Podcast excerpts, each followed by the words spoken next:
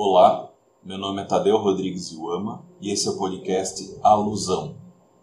Capítulo 7 Representação de papel e representação de pessoa. Abro citando o Fine. Uma característica central dos RPGs de fantasia que os distingue de outras atividades de lazer é que eles, como seu próprio nome nos lembra, envolvem o role-playing, ou a representação de papéis. Em todos os jogos, os jogadores que têm sucesso têm que ter habilidade em tomada de papéis, role-taking. Eles têm que precisamente predizer e reagir às ações de outros participantes. Só que nos jogos de fantasia o jogador não apenas toma um papel. Nos RPGs de fantasia, ele não apenas determina o que os outros irão fazer, mas faz isso enquanto representa um personagem, uma pessoa hipotética com atributos, medos, emoções e objetivos. Esse é o tom do capítulo. O Fine discute as relações disso com o psicodrama e o caminho aí que o roleplaying vem do psicodrama, que é uma abordagem psicológica desenvolvida pelo Jacob Levi Moreno, e discute que os jogadores à época se dividiam em dois grandes grupos: aqueles que queriam jogar esses jogos como jogos e aqueles que queriam jogar esses jogos como se ele fosse uma novela de fantasia.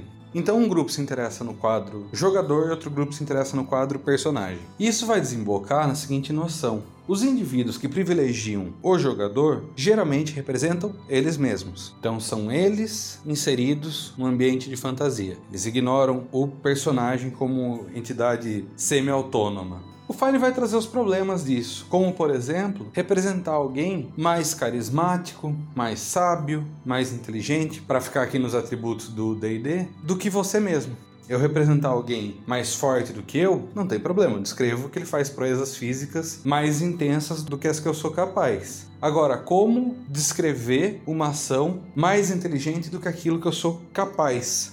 Além dessa questão, o Fine vai discutir a identificação em si como um todo e vai chegar no argumento de que a identificação é necessária para que o jogo tenha sucesso identificação é uma questão muito bem definida aqui pelo Fine. O processo de identificação é um processo de investimento dos personagens com significado. Se eu não atribuo significado ao personagem, não me identifico com ele. Daí a ideia que o Fine vai trazer que os jogadores constroem uma gestalt, uma conceituação de como o personagem é, algo meio estereotipado. E a partir disso começa um processo de atribuição de significado. Essa identificação pode acarretar num sobreenvolvimento, superenvolvimento, que é quando o jogador começa a se sentir como o personagem se sente. Trazendo para 2022, hoje a gente discute isso sobre o tema guarda-chuva de Bleed, mas à época não existia uma discussão sobre. Cito Fine. Embora tenha rejeitado o paralelo entre os jogos de fantasia e o delírio coletivo, os jogadores podem se tornar tão enlevados com seus personagens que, embora capazes de separar eles mesmos dessa criação de fantasia, eles preferem não fazer isso e que ele vai trazer tanto a questão de quando os personagens morrem e os jogadores sofrem, quanto questões mais jocosas, mas ainda assim que merecem atenção, como por exemplo uma pessoa na rua que finge que está disparando feitiço sobre outra.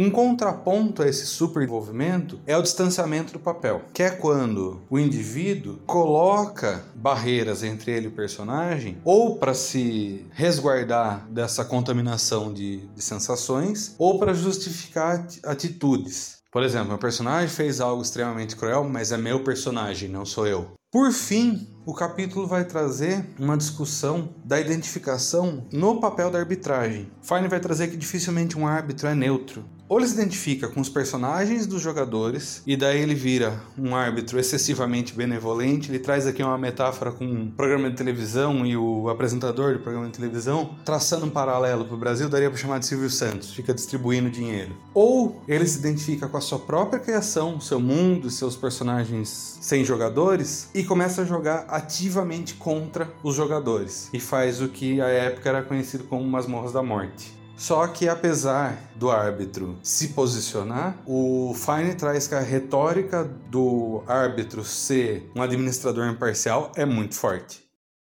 O podcast Alusão é uma produção técnica com intuito de divulgação científica. A trilha sonora dos episódios é a música intro do álbum Solitude da banda Primordial Idol, da qual faço parte. As imagens do podcast foram criadas pelo artista visual Luiz Falcão, a quem agradeço.